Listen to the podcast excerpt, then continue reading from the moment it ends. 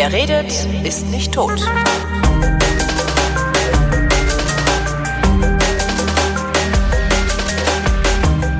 Willkommen zum Politikunterricht, worin Sozialkundelehrer Thomas Brandt mir Politikunterricht erteilt. Hallo Thomas. Hallo Holgi. Thema heute? Sozialisation. Sozialisation. Oder auch, oder auch Dinge, von denen man sich wundert, dass sie im Lehrplan stehen. Äh, ja eben, eigentlich sollte Sozialisation doch schon stattgefunden haben, oder nicht? Also die Sozialisation findet immer statt. Okay. Ja, geht's gleich los. Auch bei Erwachsenen, Ähm, ja?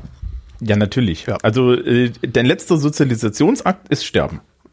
Stimmt, ja. Sehr schön, ja. Ja, ist, ne? ist so. Ja. Und dadurch sozialisierst du noch andere. Aber wir, wir fangen mal einen Meter weiter vorne an. Okay. Ähm, also ich, ich würde tatsächlich kurz darüber reden wollen, warum wir jetzt im Politikunterricht darüber reden. Ja. Das steht tatsächlich im Lehrplan. Aha. Und zwar mit dem Argument, dass wenn man ähm, Gesellschaft und Politik begreifen muss, man auch so grundlegend mal begreifen muss, wie Menschen eigentlich Teil der Gesellschaft werden. Ja. Und äh, deswegen steht es in der beruflichen Oberschule in der Forstbost noch im Lehrplan drinne. Am Gymnasium in Bayern zum Beispiel steht das nicht im Lehrplan. Weil Gymnasiasten sowieso Teil der besseren Gesellschaft sind. Äh, Bei denen steht auch, dass alles, was wir am ganz am Anfang mal gemacht haben, hier so Bourdieu und Sozialstatus und so, Ja. das steht auch nicht mit drin. Die machen einen reinen Politikkurs. Also die machen jetzt nur das, was wir in letzter Zeit gemacht haben. Also wie wird gewählt, wie entstehen Gesetze? Genau, so Ja. Zeug. Und ähm, wir machen halt ein bisschen mehr. Und dazu gehört halt auch Sozialisation. Das ist eigentlich meins, eines meiner Lieblingsthemen. Ja. Was ist denn Sozialisation? Äh, du hast ja gesagt, Sozialisation ist das, äh, das Teilwerden in der Gesellschaft oder ein Teil der Gesellschaft zu werden. Ja. Genau. Also im Endeffekt der Prozess, mit dem du ein Stück Gesellschaft wirst. Ja. Ähm, und das funktioniert nach verschiedenen Prinzipien und hat natürlich verschiedene Einflussmaßnahmen. Das heißt, wir fangen jetzt mal so ein bisschen an und nähern uns dem, dem so, so theoretisch immer mehr. Und dann gucken wir uns noch ein paar Sozialisationstheorien an, also so die großen Klassiker. Aha. Und das Ende des Diskurses über Sozialisation ist bei mir standardmäßig eine Diskussion über äh, Familie und Gender. Okay. Das ist aber definitiv nicht die heutige Folge. Okay. Also, weil die Logik dahinter ist natürlich, ähm, wir gucken uns erst an, wie werde ich Teil der Gesellschaft und dann gucken wir uns an, wie entwickle ich gesellschaftliche Rollen und Ja. dann schaust du dir halt so die gesellschaftliche Rolleninstanz und die gesellschaftliche Rollenfrage an und das ist Das ist heutzutage. Gender, ja. Ja, ne, also und das ist auch, Auch relativ wenn, wie wir wichtig. gerade gelernt haben, also es ist das Jahr 2018, während wir das hier aufzeichnen, ähm, auch wenn wir gerade gelernt haben, dass äh, der ungarische Potentat das nicht so sieht. die, weiß ich nicht, habe ich Ja, nicht Ungarn, Ungarn, also die Schwachmatenregierung in Ungarn hat gerade Gender Studies verboten. Oh, ja, also der, der, der Diskurs über Gender Studies ist aus wirklich ermüdend. Ja, absolut. Und ja. zwar, und zwar aus allen Richtungen. ja. Ähm, also schade, ich meine, in den USA wird gleichzeitig irgendwie wieder versucht, das, das, das, das Geschlecht, was am, am ersten Tag deines Lebens auf der Geburtsurkunde steht, als dein eigentliches Geschlecht zu definieren oder so. Ja. Das habe ich nur zwischendrin gesehen. Das ist genauso dumm, aber das heben wir uns alles auf. Wir fangen mal an. Sozialisation. Die Ja. erste Frage ist so ein bisschen, was, ja, was ist das eigentlich? Und ich fange in der Schule immer damit an, dass ich, ähm, also es gibt so zwei Sachen, die ich, mit denen ich anfange. Entweder fange ich an mit ähm, einer einfachen Übung, mit der ich ein, mir einen Schüler, meistens einen Schüler raussuche. Und ähm, der, der, der, der soll sich dann einfach in den Raum stellen. Ich versichere ihm auch, dass ihm nichts passiert. Und auf den laufe ich zu und strecke meine Hand aus. Was glaubst du, was passiert? Na, der schüttelt dir die Hand. Richtig. Und das ist Sozialisation. Ach, Klar. Mach das mal mit dem Japaner. stimmt. Ja, was wird der Ja, machen? also- ja. hm. Der, ähm, der deutsche Schüler, ja, oder macht Ja, das in mit einer, macht das mit einer äh, orthodoxen Muslima. Ja. Ja, genau dasselbe. Also der, der, der deutsche Schüler äh, und die, die fangen dann auch normalerweise alle ein bisschen an zu lachen, ja, weil ähm, alle alle merken, oh Gott, ja, das ist ja tatsächlich ähm, ein Automatismus. Und das Zweite, was ich gerne zeige, ist, ähm, dafür kann man den dann da stehen lassen. ist, ähm, ich rücke dem auf die Pelle. Ja. Ja. Also ich erkläre das nebenbei. Das ist jetzt nicht so, dass ich meinem Schüler einfach auf die Pelle rücke und, und den Rest von den Rest peinlich berühre, sondern ich erkläre nebenbei, naja, es gibt halt so einen Abstand zwischen Schüler und Lehrer, den haben wir am Anfang auch. Das ist so ein offizieller Abstand, das sind so über den Daumen zwei Meter. Ne? So, wenn ich auf anderthalb Meter ran bin, dann wird es schon persönlich, dann ist es schon so dieser Abstand, den du hast, wenn du ein vertraulicheres Gespräch führst hier so Ja. in Deutschland. Ähm, wenn du auf einen halben Meter ran bist, wird's für viele Leute schon unangenehm, insbesondere wenn es Mann-Mann ist. Ja, also in diesen Abstand dürfen nur Männer oder gerade also jetzt bei mir als Mann zum Beispiel nur Männer, denen ich eine gewisse Menge an Intimität entgegenbringe. Ja, und dann gibt's noch die Stelle, wo ich mich dann einfach mal Schulter an Schulter neben ihn stelle. Und dann kannst du im Gesicht des Schülers normalerweise sehen, dass ihm das tierisch unangenehm ist. Ja, ja. Und ich entschuldige mich auch dafür, keine Sorge. Also ich, ich, ich traumatisiere die Menschen nicht absichtlich. Ähm, ja, und, und frage den auch, und war das jetzt unangenehm? Und er so, ja. Und dann sage ich, sie werden es nicht glauben, aber diese Entfernung, die ist sozialisiert, weil in verschiedenen Teilen der Welt diese äh, Entfernungen unterschiedlich groß sind. Das hast du ja schon in verschiedenen Teilen dieser Republik oder dieser Gesellschaft. Also wenn die Leute auf dem Dorf aufwachsen, sind die Abstände wesentlich größer als bei den Leuten, die in der Stadt aufgewachsen sind zum Beispiel. Das merke ich immer wieder. Ja, oder du hast mal erzählt, dass in Ostdeutschland die Leute sich frühs alle die Hand geben. Ja. Ne? Frühs und Zum spät. Begrüßen. Ne? Und die Solche erkennst du Dinge. daran, dass sie das mittags nochmal machen wollen. Ja. Ja, solche Dinge. Also das ist Sozialisation. Sprich, ähm, äh, Bourdieu hat irgendwie mal gesagt, die feinen Unterschiede, die uns, äh, äh, die uns in verschiedene soziale Statusgruppen einteilen und Sozialisation ist im Endeffekt der Prozess, mit dem das passiert und äh, mit dem auch jegliche andere er Erwerb von sozialen Normen und Werten funktioniert. Das ist so die Definition. Also das ist der Prozess des Erwerbs der sozialen Werte und Normen. So, dann ist die zweite Frage, also das Wie, das heben uns auf, weil das ist der komplexere Teil. Wir fangen mal an mit dem Wer. Von wem erwerben wir das denn? Von Vorbildern. Jein. also, du, also das ist jetzt eine richtig schöne Schülerantwort, weil das ist technisch richtig praktisch, aber irgendwie zu ungenau. Ja, Ähm, also na, zunächst mal von meinen Eltern, weil das sind die Personen, zu denen ich als erstes Genau. überhaupt eine Beziehung aufgebaut habe. Ähm, ja, und dann geht's halt weiter. Kita, Schule, Ja, Freunde, äh, berufliches Umfeld. Ja, also genau. Eine Lehre zu machen, also man braucht ja nicht die drei Jahre Lehre, um zu lernen, wie man eine Säge hält, ja, sondern man braucht die drei Jahre Lehre, um zu lernen, ein Schreiner zu sein. ja, da gibt's äh, bei, bei Irvin Goffman, Ja, in Wir alle spielen Theater macht er den schönen Hinweis, ähm, dass die, die Menschen, die während des Vietnamkriegs von der US-Armee ausgebildet wurden als Feldapotheker, die haben für den Erwerb des entsprechenden Wissens ein halbes Jahr gebraucht. Und die amerikanische Apothekervereinigung lief dann Sturm, weil natürlich eine ordentliche Apothekerausbildung dauert drei Jahre. ja. Und wenn die das in einem halben Jahr können, dann entwertet die, die, das ja. Also das ist auch noch so, ne, dieses, dieses Erwerb der sozialen Rolle, das spielt halt mit rein. Ne? Du gehst fünf Jahre auf die Uni nicht nur, um danach einen Zettel zu haben, der dich befähigt, mehr Geld zu verdienen, sondern auch um zu lernen, wie du dich als jemand verhältst, der so ist. Und das ist Sozialisation. Ja. Und Du hast Drängt sich die Frage auf, ob das nötig ist. Ne? Also ist die, die fünf Jahre, die ich zur Uni gehe oder die drei Jahre, die ich die Lehre mache, ähm, anstelle von einem halben Jahr das ausreichen würde, ist das ein Dünkel, der von denjenigen, die schon sozialisiert sind, auf diesen Sozialisationsprozess gesetzt wird? Oder ist das tatsächlich eine ja, naturgesetzartige Konstante, dass es halt einfach drei Jahre dauert, bis man es verinnerlicht hat?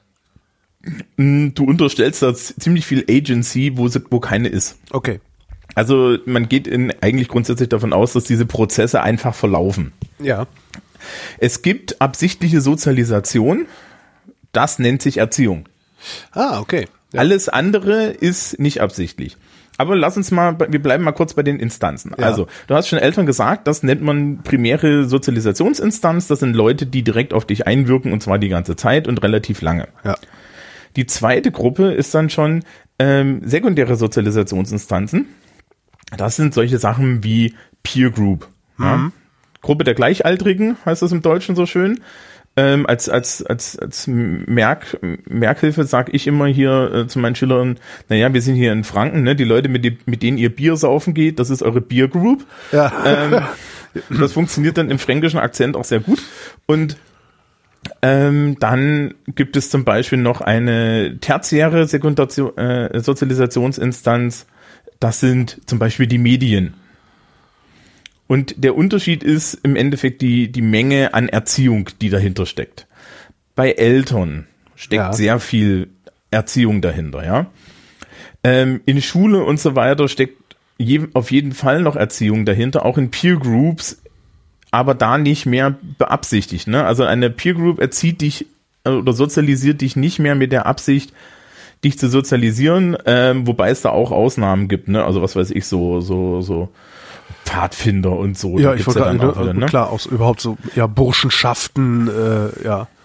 Aber da, da, das, da, da, da passiert das halt eigentlich dadurch, dass ich diesen Menschen ausgesetzt bin und diese, diese Gruppendynamik ausgesetzt bin und nicht, dass sie jetzt ähm, dringend da auch so ein, so ein Belohnungs- und Bestrafungsding wie die Erziehung zum Beispiel haben. Ja, also das, das ist das ist schon ein bisschen fluffiger und Medien und so weiter äh, äh, sozialisieren dich rein durch Präsenz. Also sprich dadurch, dass du auf die Medieninhalte reagierst. Ja, Ja, also das sind die Sozialisationsinstanzen. Ne, Es gibt dann den Unterschied zwischen aktiver und passiver Sozialisation.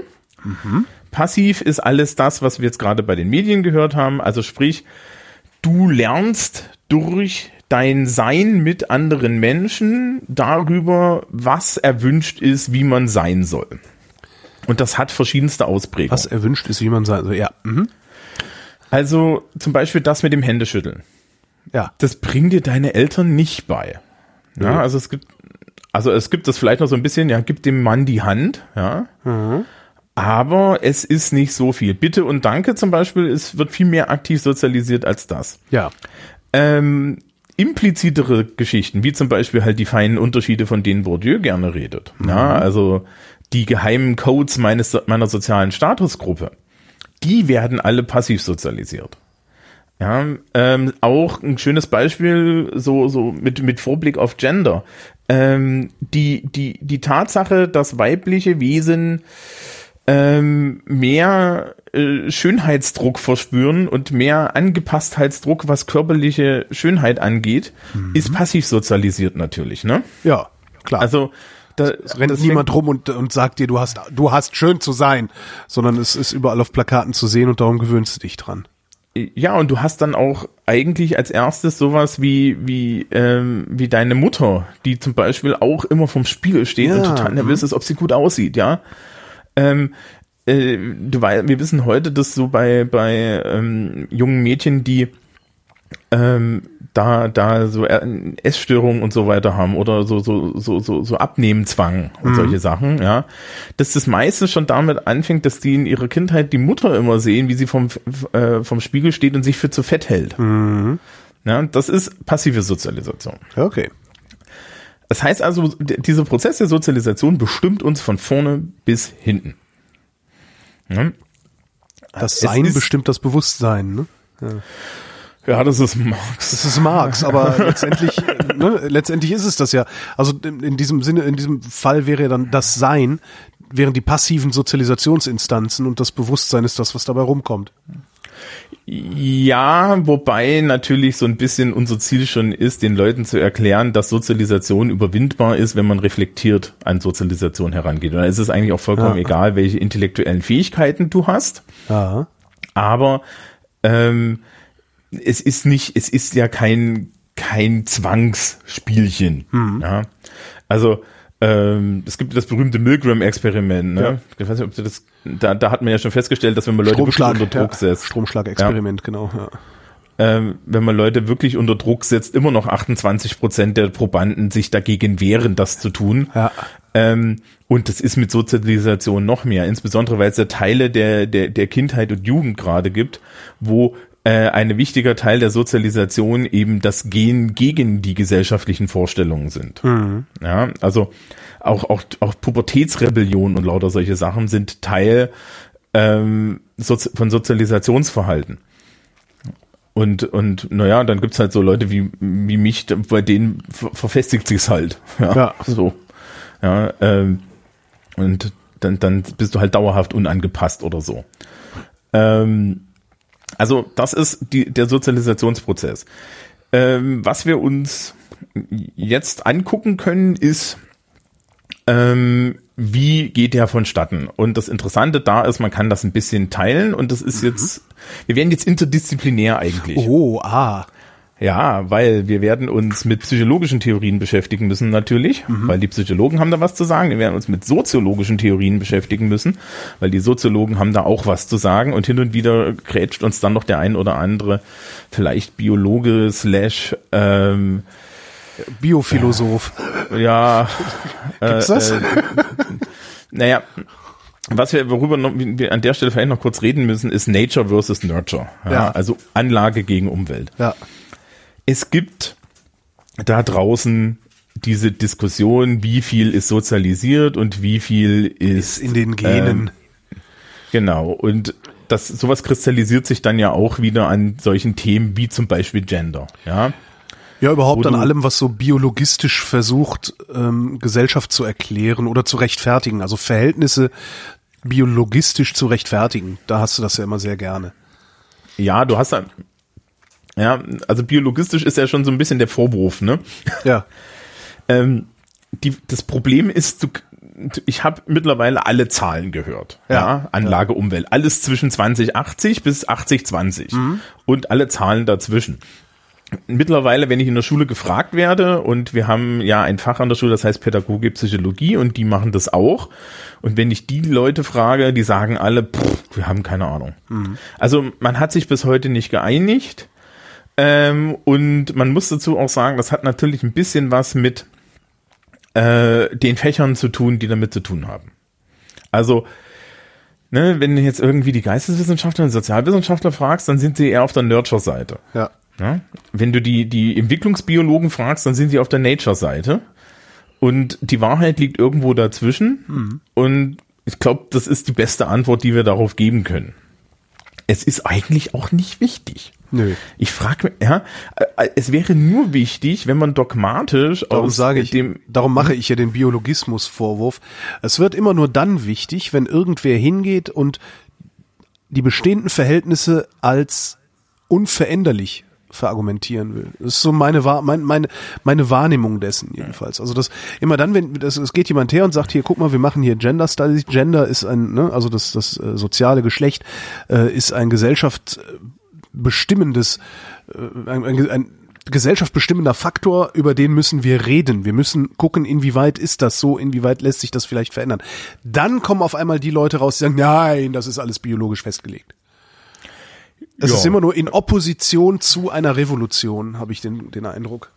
Ja, wobei ich schon sage, man sollte hin und wieder ähm, dann, dann, man, man kann halt auf der anderen Seite Gender Studies an bestimmten Stellen schon durchaus den Vorwurf machen, Absolut. dass, Ja, dass, ja. Da, da, dass, sie, dass sie des Öfteren mal Nägel sehen, wo keine sind, weil sie einen Hammer in der Hand haben. Die Frage ist, ob das wirklich die Gender Studies machen oder ob das einige sehr lautstarke äh, äh, Pro- Proponenten der Gender Studies sind. Also wenn du, wenn du irgendwie mit, mit Gender Study Leuten aus der Akademia redest, äh, das sind halt wirklich seriöse Forscher, die das auch selten isoliert Ja. betrachten, sondern die halt wirklich hingehen und sagen so, ich mache hier Biologie und gucke mir aber Biologie und Gender äh, aus, aus mit der Brille der Gender Studies an. Also ich gucke, dass ich das irgendwie in Abgleich bringe, äh, dass ich versuche zu verstehen, was ist da Nature, was ist Nurture.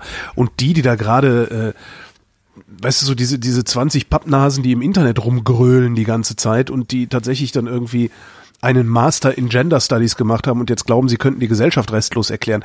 Ich glaube, über die sollte man einfach lachen. Also die sollte man in dem Diskurs gar nicht ernst nehmen. Ja, also ich habe ja beim, beim soziologischen Kaffeekränzchen da meine eigene Gender-Soziologin, die Jennifer. Und ähm, dementsprechend kenne ich halt auch die akademische Seite. Und Ja.